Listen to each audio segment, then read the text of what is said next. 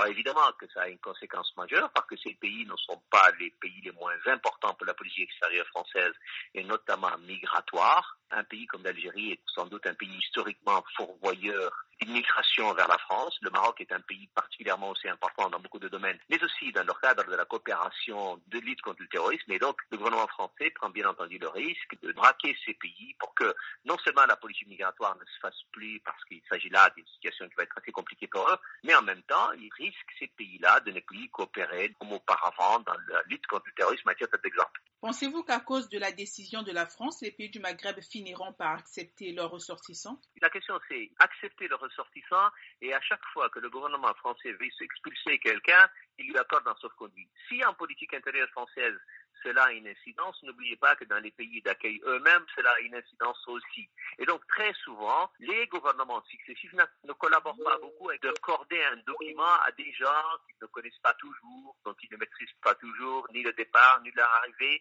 et puis ils n'ont pas tellement envie d'être une espèce de supplétif supplémentaire pour les préfectures françaises et de, spectacle, y compris de leurs ressortissants. Mais enfin, très souvent, c'est dans, ce dont il s'agit. Et puis, euh, on ne peut pas ne pas soupçonner parfois les chancelleries de ces pays-là d'être plutôt bienveillants à l'égard de leurs ressortissants qui n'ont pas envie de partir. Il y a tout ça à la fois. Est-ce que le chantage, en tout cas une espèce de pression faite par le gouvernement français sur le refus d'accorder des visas, va aller loin, une grande conséquence? Je n'y crois pas beaucoup. Ce n'est efficace qu'à moitié. D'abord, on n'a pas interdit des visas, on les a interdits à 50%. Peut-on craindre une détérioration des relations entre la France et le Maghreb? Non, détériorer, je n'y crois pas tellement. Je pense que ça va peser, c'est évident, ça va peser. Mais après, les trois pays ne sont pas les mêmes, il faut les prendre un à un. L'Algérie, il y a incontestablement un vrai risque d'escalade. C'est-à-dire que les Algériens ont d'abord une relation compliquée avec la France et pour cause, elle est historiquement assez compliquée. Et donc, il n'est pas impossible qu'on arrive à une position algérienne qui peut se radicaliser totalement.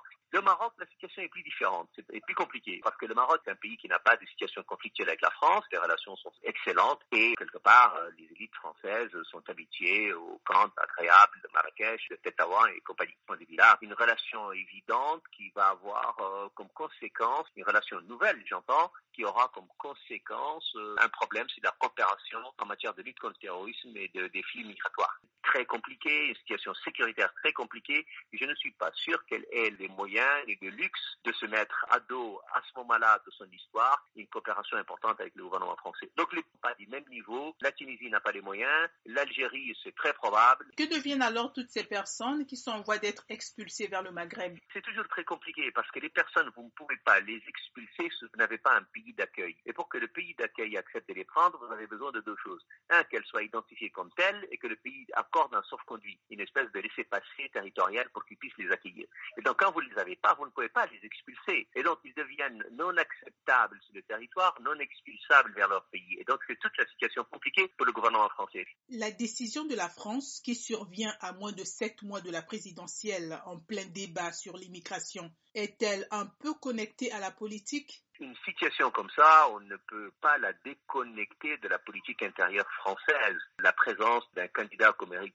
Zemmour à l'élection présidentielle, suivi de Madame Le Pen et d'une partie de la droite qui se radicalise aussi, met sans doute l'immigration au cœur de l'enjeu de la campagne électorale. Et donc j'ai du mal à penser que dans une petite arrière-pensée politique, il n'y ait pas ce sentiment-là qui soit pris en compte.